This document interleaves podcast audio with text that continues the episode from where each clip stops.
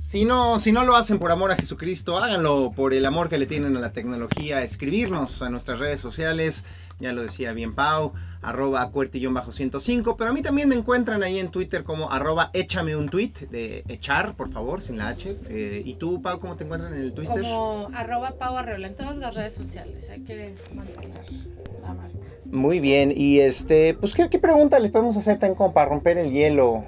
Eh, esta semana hubo, hubo hay, hay muchas noticias este, muy interesantes que ya estaremos comentando, pero estoy pensando si hay alguna pregunta en particular sobre algo de lo que vamos a comentar a continuación. A mí me gustaría saber por dónde nos están escuchando hoy, a ver si tenemos radioescuchas que nos estén escuchando en línea, porque hay una noticia ahí relacionada a los que tienen sus audífonos ahí en la oficina en mediodía y que están haciendo como que trabajan, pero están escuchando Puerti hoy. No sé, escríbanos. díganos por dónde nos están escuchando. Y también ahorita se me está ocurriendo una. Si cuando a ustedes se les ha roto uno de sus celulares, se les ha caído, se ha dejado de funcionar, se les ha descompuesto, ¿a dónde lo llevan a arreglar? Mm. Porque parece una, una, una, pregunta como muy sencilla, pues, pues como el técnico, pues sí, pero ahorita les vamos a estar comentando cómo algunas compañías lo hacen más sencillo, otras no tanto. Y, resulta que solo puedes llevar sus centros autorizados o ese tipo de cosas. Bueno, díganos, ahí están las invitaciones. Cualquier pretexto que tengan en realidad para escribirnos. es más que, más que bienvenido. Y ya sin eh, más eh, preámbulo, vámonos con las noticias de la semana. Oye, pero antes hay que presentar al, invitado que ya llegó. Te fuiste, es que es que yo dije, ya no va a llegar, ya no, hay que presentarlo, ya. Pero no, aquí llegó, se echó una carrera veloz y ya está acá acompañándonos, ¿no? Pau, tú lo conoces bien. Eh, vamos a presentar a Alex Santana, que es parte del equipo de SeedStars, eh, un programa que apoya a emprendedores, pero que tiene como esta alma con impacto de verdad. Bienvenido Alex, ¿cómo estás? Genial, genial. Muchas gracias a todos. ¿Cómo están? ¿Cómo estás, Alex? Bien, al ratito nos va a estar preguntando, pues también de alguna manera a ustedes les interesa apoyar, apoyar emprendedores que tienen impacto social o que pueden ayudarnos, ayudar a la sociedad a resolver algunos de los eh, objetivos del milenio, ¿no? De estos objetivos que todo el mundo, los países que integran Naciones Unidas han establecido como urgentes, ¿no? Y al ratito nos vas a platicar a detalle de eso. Justamente, así será. Buenísimo. Pero mientras, ayúdanos aquí a platicar un poco de las noticias de la semana. Coméntanos tú con todo, con todo, con toda libertad. Ahorita que estemos platicando, intervienes y nos das tu punto de vista. ¿Quieres empezar tú, Pau? Sí, eh, una noticia que salió ayer que fue que IBM, ese monstruo de, de la información, compra a Red Hat, que es otra gran compañía que se dedica como a almacenar información en la nube y ha sido la compra de software más grande de la historia por 34 mil millones de dólares. Si nos sorprendíamos con cuánto, por cuánto compraron WhatsApp o Instagram, un par de billones, pues esto es muchísimo, muchísimo más grande. Para que se den una idea, la, que tenía el récord hasta ahora era Microsoft cuando había comprado LinkedIn, esta red social profesional, por 26.200 millones de dólares. Eh, y pues esto es una señal de por qué IBM quiere posicionarse y pelear pues con todo contra Amazon en, en guardar eh, de forma segura y para todos, eh, todo tipo de tamaños, la información en nube que seguro pues, lo, han escuchado en el trabajo. Exacto. Sí, estos, estas compañías como Amazon, como Microsoft a través de Azure y, de, el mismo IBM que, que, ofrecen estas plataformas en la nube que básicamente son servidores, ¿no? Para todas las los emprendedores, las empresas, los negocios que necesitan una computadora en donde almacenar o donde guardar su información o sus servicios o sus sitios web o sus aplicaciones. Pues es el negocio ahorita quizás de los más importantes porque obviamente cada vez más todo depende de lo que se está almacenando en, estos servidores que deben de estar prendidos 24 horas, que obviamente deben de soportar una cantidad muy importante de información que llega y de eh, visitas a sus sitios o a sus aplicaciones, a sus servicios. Y lo interesante también de la compra Pau es que pues, Red Hat es una empresa que a final de cuentas se dedica a desarrollar software abierto, ¿no? Este software libre. No, e, eso quiere decir que eh, hay, eh, el código de sus aplicaciones está disponible para que cualquiera lo pueda revisar o implementar en sus propios proyectos. Y eso es lo interesante, un poco lo que uno pensaría es, ah, bueno, IBM entonces ya va a cerrar y va a, impedir que los servicios de Red Hat y su software se utilice en las plataformas y no necesariamente para los que utilizan Red Hat en sus proyectos de servidores, eh, no hay nada que temer se, supone, hasta, ahorita, pero ya veremos, eh, entre la comunidad de, que, es fanática del software libre, estas compras pues, siempre les erizan un poco los, los, los cabellos, ¿no? Y, y, entra un poco esta duda de, ay, a ver si no echan a perder todo estos gigantes. ¿Tú qué piensas, Está bien interesante, no sé si muchos sepan, pero Red Hat lleva ya 25 años en el mercado. Entonces, a mí me parece un movimiento muy astuto y pues básicamente como un premio en realidad a la constancia de estar haciendo muy buen trabajo eh, de que pues un gigante como IBM esté mirando este tipo de cosas, esté viendo que em, se ha estado haciendo muy buen desarrollo y muy buenas cosas en computación en la nube y esté diciendo listo, en vez de ponerme yo contra todo contra ti, me uno contigo y vente para acá y vamos a sumar más. Entonces creo que me genera mucho entusiasmo por ese mensaje que le deja al mundo de la tecnología. Ya, veremos, ya veremos cómo le va, si, si, si IBM se pone más agresivo y le quita un cachito al mercado a Amazon también, que es muy fuerte, ¿no? Oigan, yo les hacía la pregunta ahorita al inicio del programa sobre dónde reparan sus dispositivos, porque creo que hay una buena noticia. Eh, Motorola, que es uno de los principales fabricantes de eh, teléfonos inteligentes pues, en todo el mundo, em, anunció esta semana que ya va a ofrecer a empresas de reparación los kits los paquetes con sus piezas oficiales para que hagan las reparaciones. Y ustedes dirán, bueno, ¿qué, qué, qué, tiene de novedoso eso? Bueno, que es una postura en realidad política y, de negocios muy distinta a la que tienen otras empresas. Por ejemplo, Apple, hace unas semanas les reportábamos que Apple había... Eh, estaba al parecer a punto de hacer obligatorio que inclusive sus computadoras de escritorio solo se pudieran reparar en sus distribuidores oficiales o inclusive en sus tiendas a través de un software que impedía que se eh, cambiaran las piezas si es que no había una conexión con el software oficial que solo tiene Apple en sus centros de servicio oficiales. ¿no? Entonces eso iba a dificultar que, oye, mi primo, te, ah, llévale tu computadora para que te cambie el disco duro. Pues el primo no lo iba a poder hacer porque no tiene acceso a este software que tiene Apple. Entonces el, el mundo se está dividiendo entre las empresas que están cada vez más cerradas y quieren permitirle cada vez menos a sus consumidores que le metan mano a sus propios productos, que a fin de cuentas tú fuiste, tú compraste en la tienda y dices, oye, pues yo compré este coche y le quiero cambiar el escape y le quiero poner uno con flamas y ahí bien padre, que haga ruido chido como corneta, pues lo puedo hacer. Uno pensaría que es normal. Y hay algunas empresas de tecnología que no piensan que es así. De hecho, el otro día vi un reportaje muy interesante sobre esta. Hay una empresa de tractores, John Deere, que es muy famoso, que usan eh, pues, muchos granjeros en los Estados Unidos. construcción también. Y de en construcción también. Y los tractores, efectivamente, si te descompone el carburador, no lo puede reparar el granjero y tiene que llevarlo a una representación oficial de John Deere donde le hacen un diagnóstico por software y ya le liberan la pieza. Y obviamente esas reparaciones salen mucho más caras. Entonces es todo, todo es el sucio dinero y el negocio. Entonces sí sorprende que, que Motorola diga, no, nosotros vamos a ser mucho más relax no se preocupen, de hecho van a trabajar ya con una eh, empresa de composturas muy famosa allá en los Estados Unidos que se llama iFixit. Aquí están las piezas oficiales, no nos importa que lo hagan terceros, hagan su negocio, lo importante es que la gente sepa que pues, tiene muchos lugares donde poder reparar sus dispositivos. Pensarás que si lo dejas abierto tal vez tus usuarios encuentran mejores formas, más baratas, más rápidas, ¿no? De solucionar eso. Pero eso es lo que no quieren unos. Es decir, no, cómprame a mí las piezas, pues págame a mí el servicio. Yo no estoy de acuerdo, muy bien por esta liberación. Yo creo que esa bandera se la pueden coger también todos los chicos del movimiento Maker. Sí. Este tema de la obsolescencia programada y todas estas cosas, que por fin una marca grande pueda llegar a permitir ese tipo de cosas y pues como esta misma filosofía maker de, ok, si se descompone no lo voto y compro otro, sino miro cómo lo arreglo, miro cómo aprendo para conocerlo y lo optimizo ante todo, está muy cool. Vamos a ver qué se viene con esto. Vamos a ver, vamos a ver.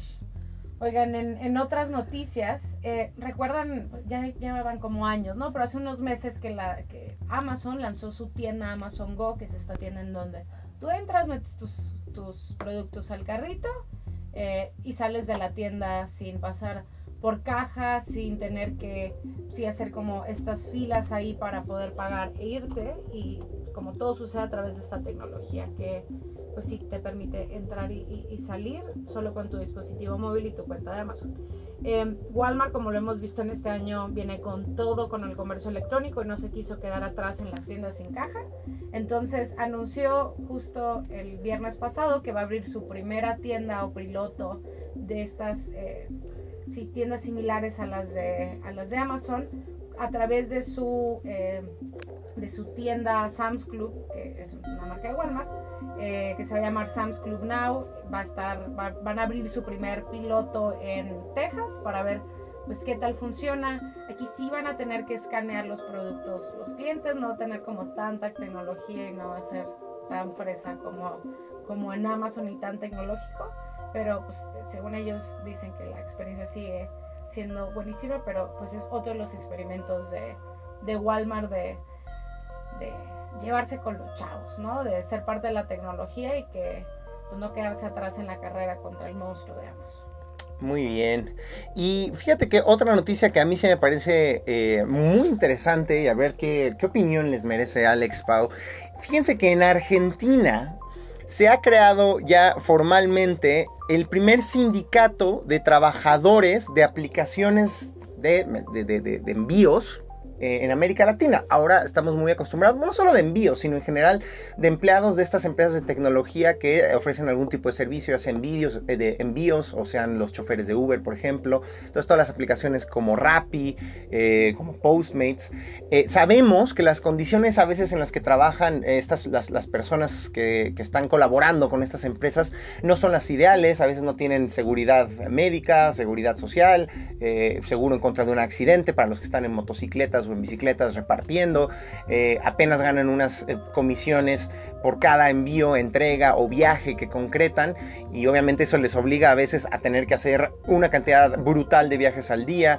En fin, entonces eh, parece que en el primer país en América Latina en donde se organizan y dicen, oigan, pues no hagamos un sindicato solo de los de Rappi, no hagamos solo un sindicato de los de Uber, juntémonos todos porque al final de cuentas todos estamos viviendo las mismas problemáticas de, este tipo de nuevos negocios y, acaban de formar una, una nueva, eh, eh, un sindicato, lo que es muy chistoso es el nombre que le pusieron al sindicato, es la Asociación de Personal de Plataformas o APP, es decir, app, ¿no? En un juego de justamente pues de estas de lo que utilizan estas plataformas tecnológicas. Ya veremos, ya veremos efectivamente. a mí, yo, yo sí me parece que esto tarde o temprano se va a contagiar en otros países porque sabemos que es una tensión muy fuerte que existe entre los trabajadores que no son reconocidos como tales. Y es ahí donde está el problema, ¿no? No son reconocidos como empleados formales de estas grandes empresas de tecnología. Sí, por ahí habrá algunos emprendimientos que estén empezando y que tú digas, bueno, todavía no les pueden ofrecer muchas cosas.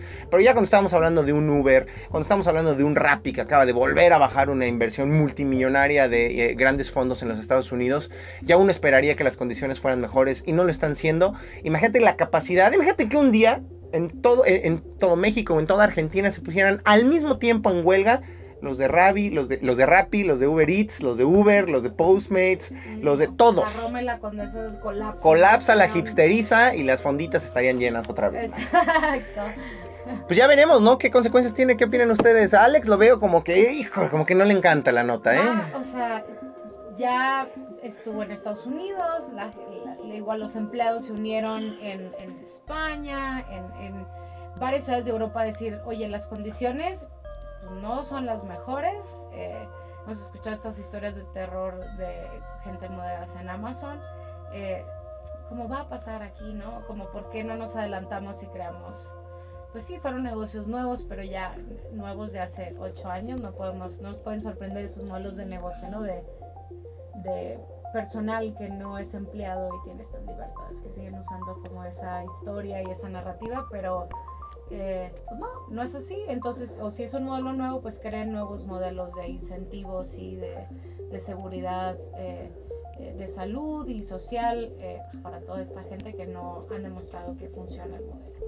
Sí, de hecho, pues a mí me parece que está interesante el momento ahorita como sociedad, porque pues estamos entrando en un momento en donde estamos viendo la gente de qué va a vivir, cómo va a ser, el modelo económico está cambiando muchísimo, si pensamos que esto pues va a ser la antesala a toda esa automatización masiva que va a venir de trabajos, que ya la estamos viviendo, eh, sí está muy bueno que se ponga estos dos puntos de vista. Creo que aquí mucho del problema es la polarización o te vas del lado de decir, no, es que pues, el progreso económico tiene que suceder sí o sí bajo el modelo tipo Uber, tipo rápido o no, definitivamente tiene que ser un modelo en donde todo, todo, prestaciones, cuanto cosa sea y pues ya digamos ahí entras a discusiones un poquito más profundas sobre pues, modelos económicos y modelos políticos. Entonces, creo yo que es un tema de puntos medios.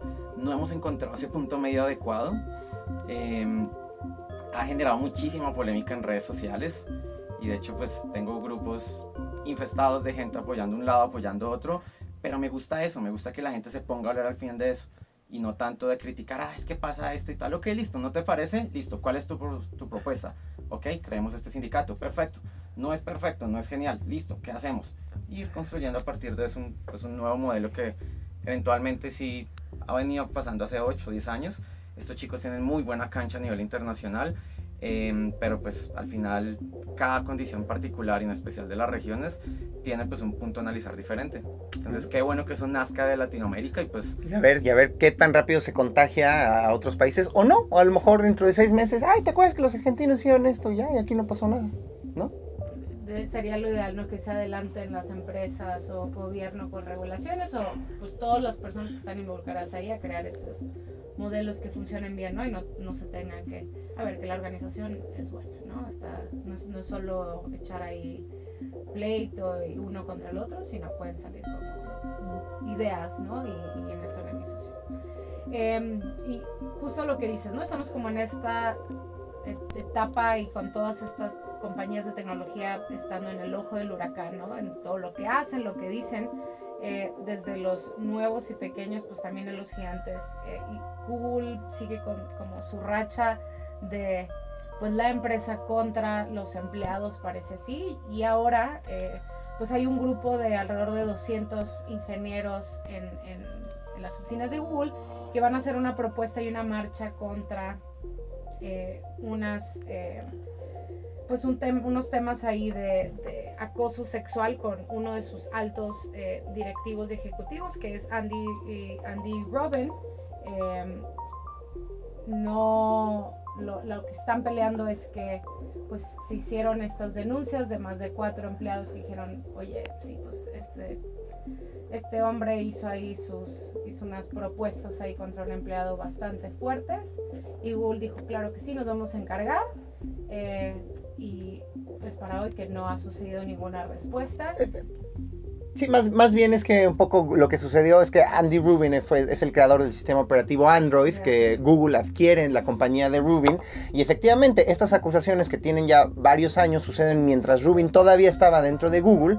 Y en lugar de que lo hubieran corrido inmediatamente, hubieran hecho público el caso, hubiera tenido una sanción definitiva, lo que hicieron fue como callarlo, no hacerlo público.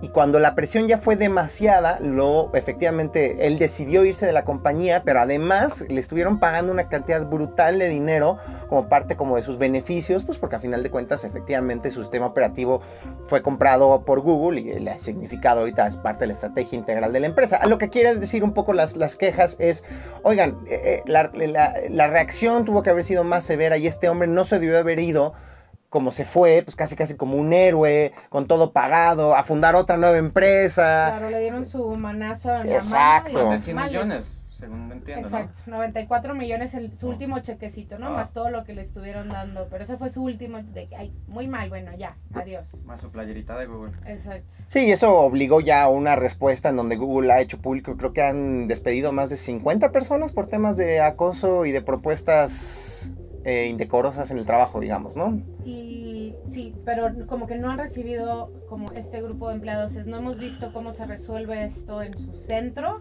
y cómo... De raíz. Exacto, y cómo seguimos seguros, dice, porque pues siguen siendo como hombres tomando estas decisiones de cuáles deben de ser las consecuencias y, creen como todo este grupo de empleados que no es suficiente. Entonces, pues se van a, ya organizaron ahí su marcha y pues esto va con Sí, con esta parece como respuesta tardía que están teniendo, ¿no? Como los directivos en Google desde la colaboración que tenían con el Pentágono para desarrollar como esta inteligencia para drones, que dijeron, eh, bueno, pues ya no lo vamos a, ya no lo vamos a, ya no vamos a seguir colaborando porque más de dos empleados eh, en su equipo de ingeniería renunciaron al no ver respuesta, dijeron, bueno, pues sí, ya, pero ya no vamos a hacer ese proyecto, pero igual seguimos haciendo otro tipo de proyectos.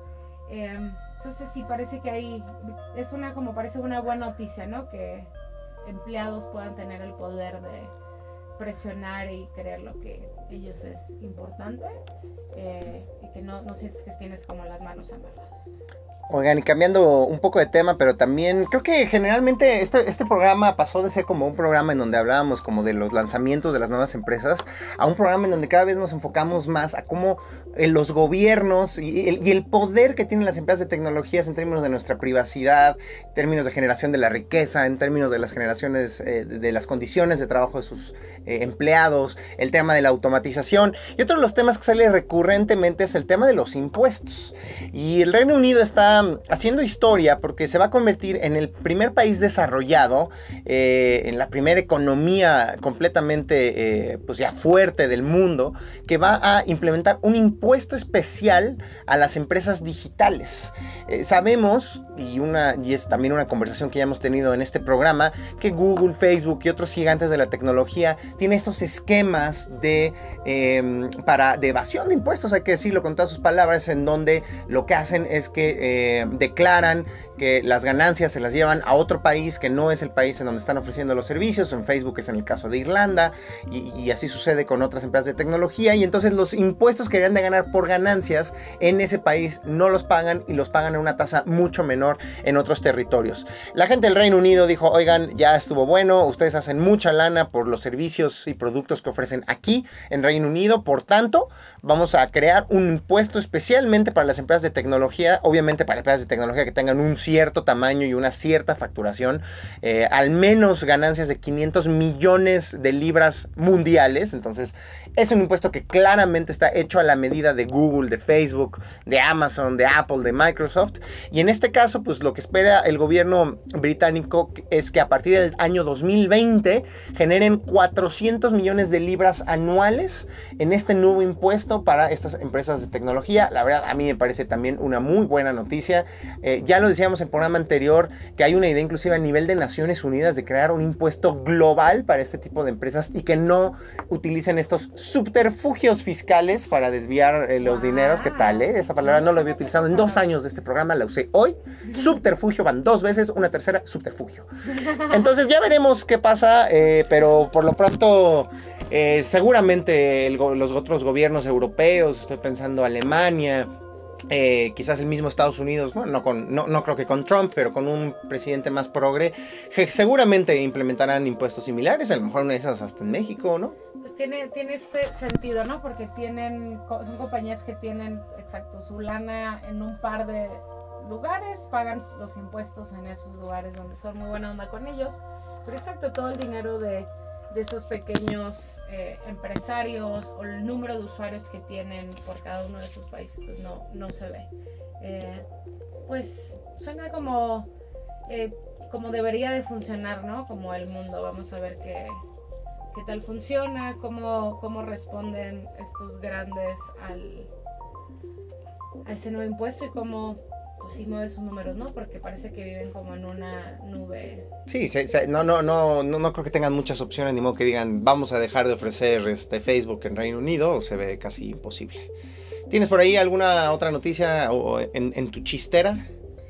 Eh, así es. Em, dejen a ver. Bueno, la noticia que les decía que era relacionada a mi pregunta de por dónde escuchaban el programa de Cuerti eh, no sé si conocen esta compañía que se llama iHeartRadio, que es una compañía que pues tiene en su plataforma como o sea, las mejores y, y una, un repertorio y portafolio de estaciones de radio muy, muy grandes y llevaba como México hace rato, ¿no? Levantando la mano de por qué no llegan para acá. Ah, sí, empecé a ver publicidad ya en el metro. Y justo, justo acaban de anunciar que entran a México. Todavía eh, está planeado para los principios de noviembre que ya sea como el uso masivo, pero ya pueden descargar como la aplicación o entrar a su plataforma y escuchar como en línea. Eh, esos servicios como en un sistema de beta o, prueba, ¿no? En, estos próximos días, pero ya funciona como perfectamente. Eh, y eh, pues no solo es para que escuchen como sus estaciones de radio favoritas, como es Reactor 105, pero pueden escuchar como podcast, música y, en general son como transmisiones en vivo, ¿no? De, contenido. Eh, échenle un ojo, a mí me parece como una gran noticia, ¿no? Cuando voltean los ojos de compañías de tecnología internacionales y se estacionan acá en México porque pues, son buenas noticias de que tenemos la tecnología y el, y el apetito para usar este tipo de servicios. Así que pues, ahí yo lo voy a probar en los próximos días a ver ¿Qué tal? Muy bien, ya, ya, nos escribieron varios de nuestros seguidores aquí en redes sociales. Al ratito, al ratito leemos sus comentarios, no crean que luego se enojan, así, no leen mis comentarios. no, sobre todo, cuando no está Diego, Paulina y nunca lee nada. la gente me ama, Pau, ¿qué te digo? La verdad. Oigan, a, a, los que, a los que estuvieron en problemas también fue la gente de esta famosa eh, compañía de seguros AXA, porque sufrieron un ataque cibernético que despertó otra vez otra vez alertas entre el sistema bancario mexicano. Confirmó esta empresa de seguros que sufrió un ataque cibernético dirigido a su sistema de pagos electrónicos, el famoso SPAY, que previamente fue reportado por el Banco de México. Eh, esto provocó que eh, a todos los participantes en el sistema de pagos, es decir, todos los bancos, todas las entidades financieras, eh, todas las empresas que utilizan la tecnología de los SPAY, tuvieran que incrementar sus niveles de alerta y sus esquemas de vigilancia. Dice eh, la compañía que los recursos y datos de sus clientes no sufrieron ninguna afectación y su seguridad está garantizada. Sin embargo, pues ya es como el tercer o cuarto ataque cibernético que reportamos en lo que va del año. La cosa está gruesa en México. Eh, afortunadamente no ha habido, y eso habla bien del sistema bancario mexicano, habla bien de las previsiones de quienes diseñaron estos sistemas. No hemos reportado aquí de pérdidas económicas de parte de ningún cliente, ¿no? No, no, no estamos hablando, le a 100 mil personas su dinero en el banco. No, eso no ha sucedido. Qué bueno, eso habla de que las cosas están funcionando como deberían. Sin embargo, también habla de que pues hay una guerra muy fuerte en el mundo, porque el otro día decíamos que inclusive eh, se, localizó el origen de alguno de estos ataques en Corea del Norte. Entonces no estamos hablando de algo simplemente que tenga que ver con crimen local en México, sino ya esa escala global y es un tema que a todos los países les preocupa mucho y aquí hay un ejemplo más de este, de este tema, ¿no? Sí. Así es. Oigan, pues ya se nos acabó la mitad, no se preocupen todavía. Todavía falta. Todavía nos falta. Eh, vámonos al corte de la media con una rolita y regresamos a la entrevista para hablar pues sí, sobre emprendimiento, impacto y más tecnología en Cuerti en Reactor 105.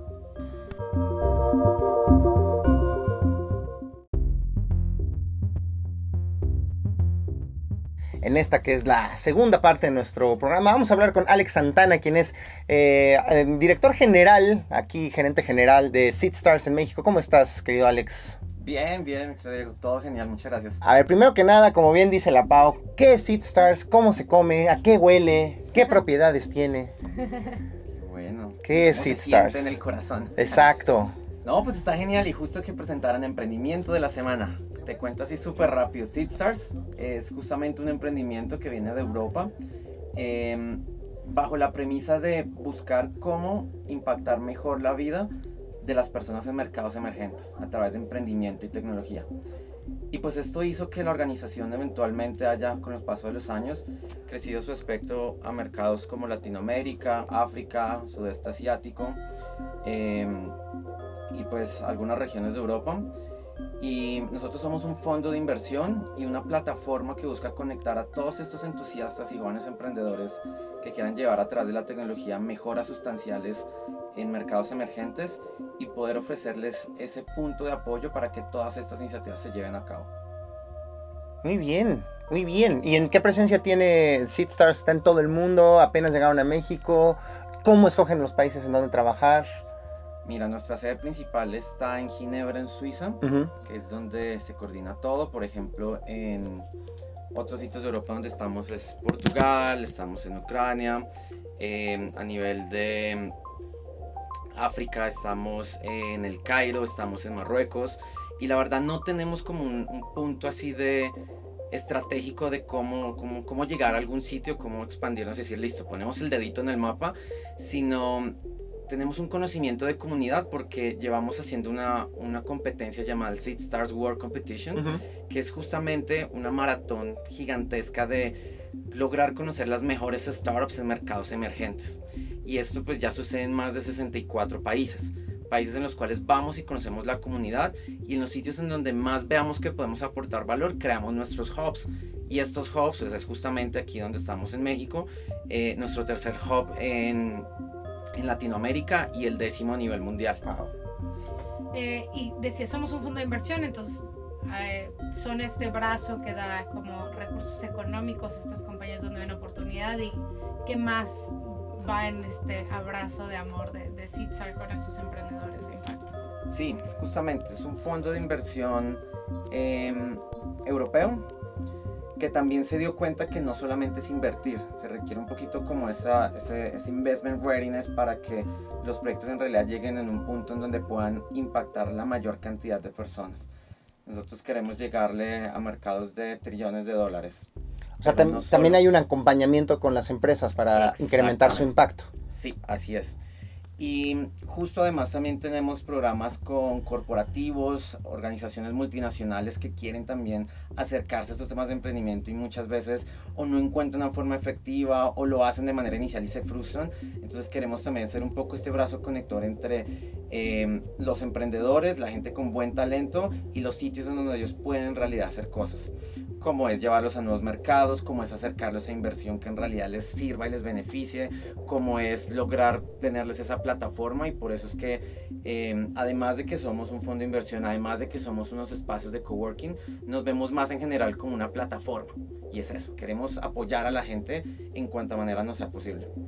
Y decías como generar como impacto, ¿no? Y lo leemos en un montón de lados, ¿no? Emprendedores de impacto, que generan impacto. ¿Qué es ese impacto para ustedes?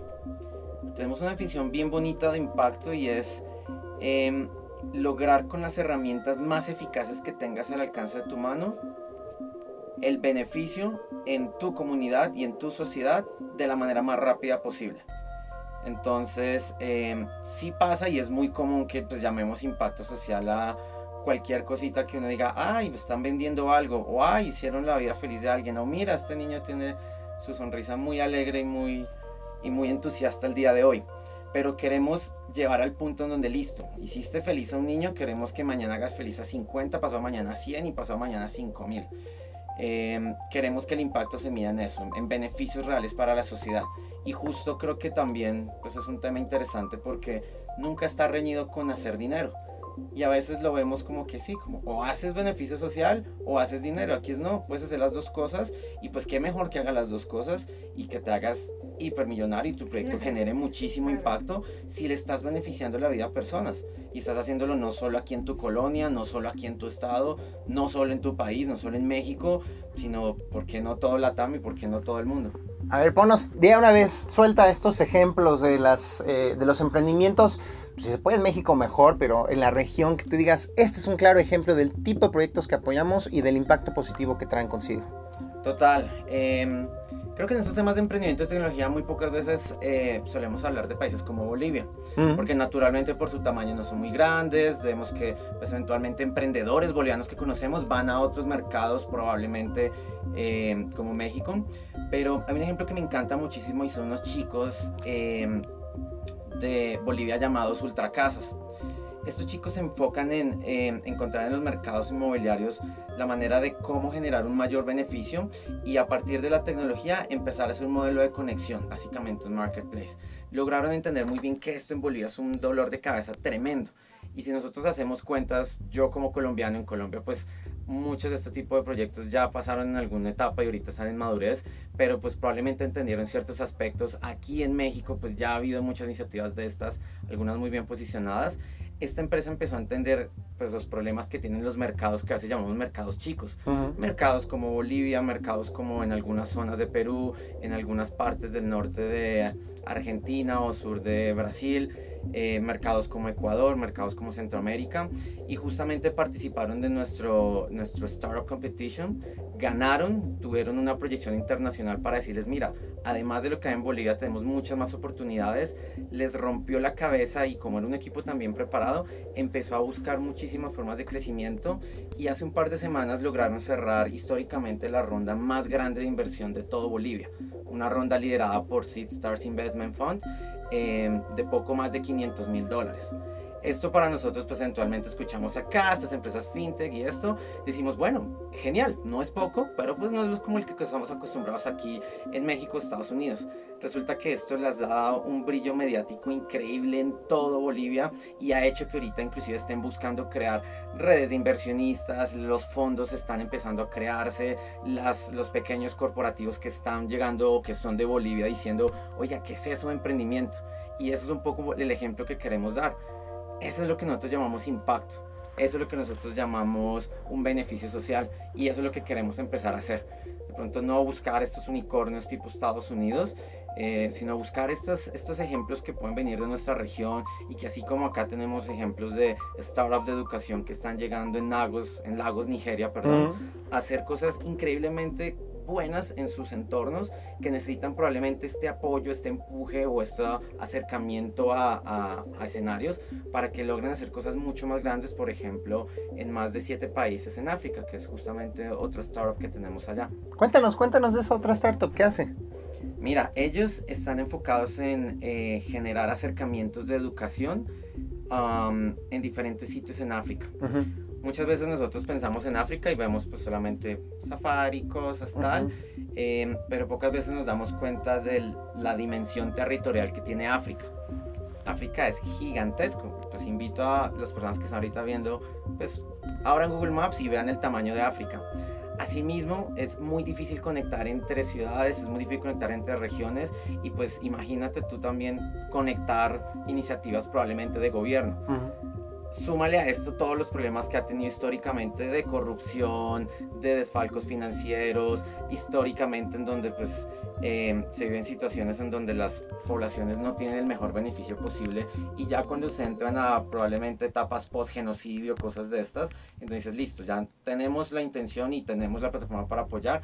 ¿Cómo haces para apoyar estos programas de llevar educación básica primaria o llevar educación de matemáticas o llevar educación de eh, temas, digamos, de salud sexual em, a territorios tan apartados. Entonces, uno de nuestros proyectos más interesantes busca justamente ayudar a partir de la tecnología y llevar contenido curricular a las zonas rurales, en donde probablemente ni siquiera eh, pues tienen cobertura de internet básico o inclusive de servicios eh, básicos para nosotros tan tan comunes como electricidad, agua, luz, y que pues de hecho ahorita aquí en Ciudad de México vamos a estar viendo vamos probadita. Exacto. Pues esta gente no es solo probadita, sino pues hace esto usualmente todo el tiempo o vive en estas situaciones todo el tiempo. Entonces, entender estas condiciones y saber que en ese tipo es muy, muy diferente llevar educación de calidad a zonas remotas, como lo es de pronto en México, como lo es de pronto en Estados Unidos, como lo es de pronto en Rusia, es, es difícil.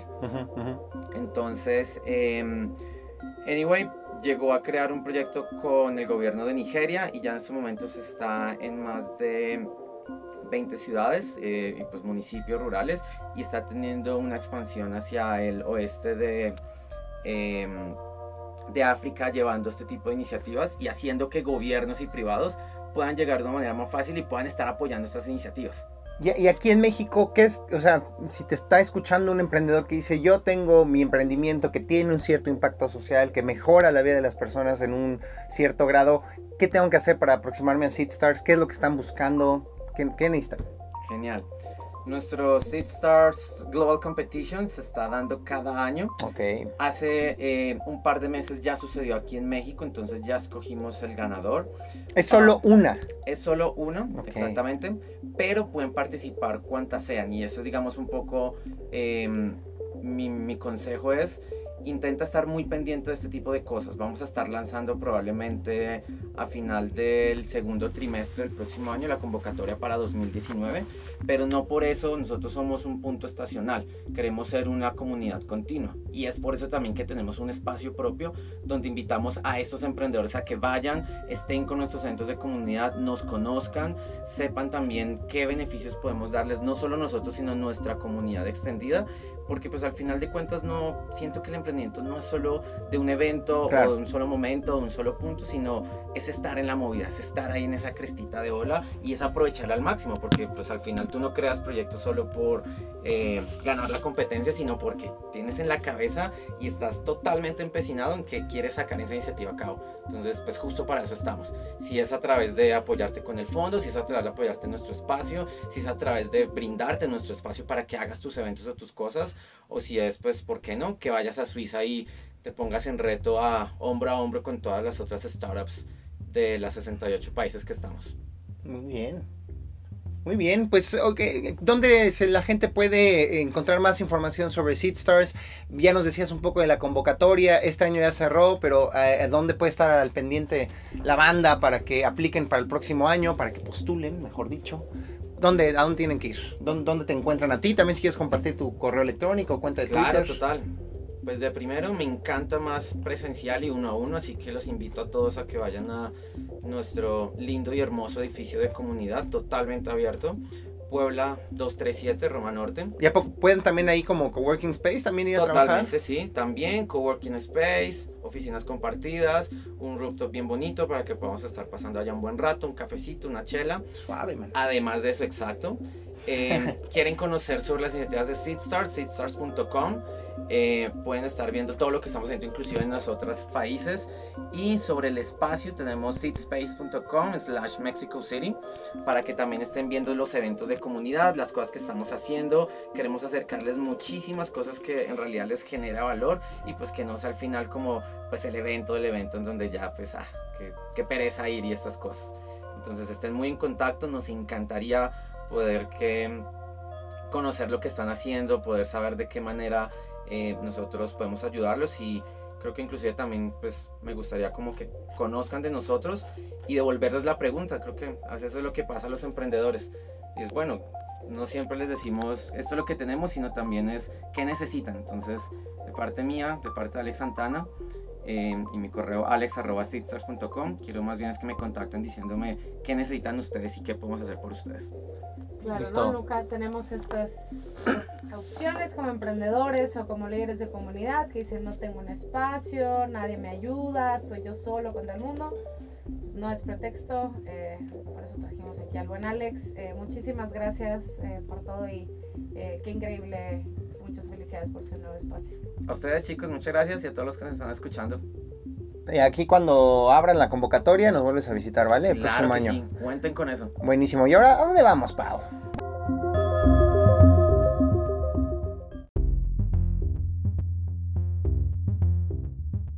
Habías acompañado antes, pero estos últimos minutitos del programa los usamos para recomendar aplicaciones, servicios, libros, documentales, lo que sea que se nos... ¿Sabes qué voy a extrañar mucho? Que, que a todos los entrevistados dicen, tú no nos has acompañado, te voy a explicar. Nunca hemos repetido entrevistas, entonces como, a todo le tienes que decir lo mismo, así de, te voy a explicar de qué se trata. la gente, quiero que regresen. Exacto. No, nuestra tasa de recurrencia es, es, es baja, es baja. No, pero es muy bueno, porque el ecosistema de, de Pau. es muy grande. No, pero, pero explícate, Pau, explícate. Eh, entonces, recomendaciones que tengan que ver con tecnología. Yo tengo dos recomendaciones esta semana. Eh, la primera recomendación se llama Spike, que no sé si les pasa que a veces sus correos electrónicos se vuelven como, oiga, nos vemos a las 9, sí, mejor 9.10, no, mejor en otro lugar, ¿no? Cuando son, parecen cosas que se podrían solucionar mejor por chat y no estar este, mandando a quién le va a llegar y cuál es el título del correo y adjuntar cosas. Entonces, este servicio que se lo pueden encontrar en spikenow.com es eh, como una extensión o aplicación que agregas con tu correo electrónico. Entonces, traduce los correos electrónicos como en conversaciones. Entonces, tienes esta interfaz como de un chat. Eh, que le diga a la gente que, que no lo utiliza así como en correos electrónicos y quitas como pues, mm. todo este ruido que tienes normalmente en, los mails y lo hace pues mucho más sencillo cuando tal vez en sus trabajos tienen su principal medio de comunicación es correo electrónico, no tienen un chat, pues esto puede ser un... Sí, porque el, correo además eh, obliga a tener un protocolo así de buenas tardes, licenciada Paulina Reola. En cambio, si lo sientes como un chat, Pau, ¿a qué horas dijimos? A las tardes, órale, bye. Exacto, pero se siente feo, ¿no? Escribir un correo de cero sin todo ese protocolo y estructura, entonces eso te ayuda ahí cuando ya no te importa y, la vida. quieres algo, bueno, no te importa la vida. Y mi otra recomendación es para toda esa banda que le encanta que la escalada, que vámonos al Neo de Toluca, que por aquí, por allá.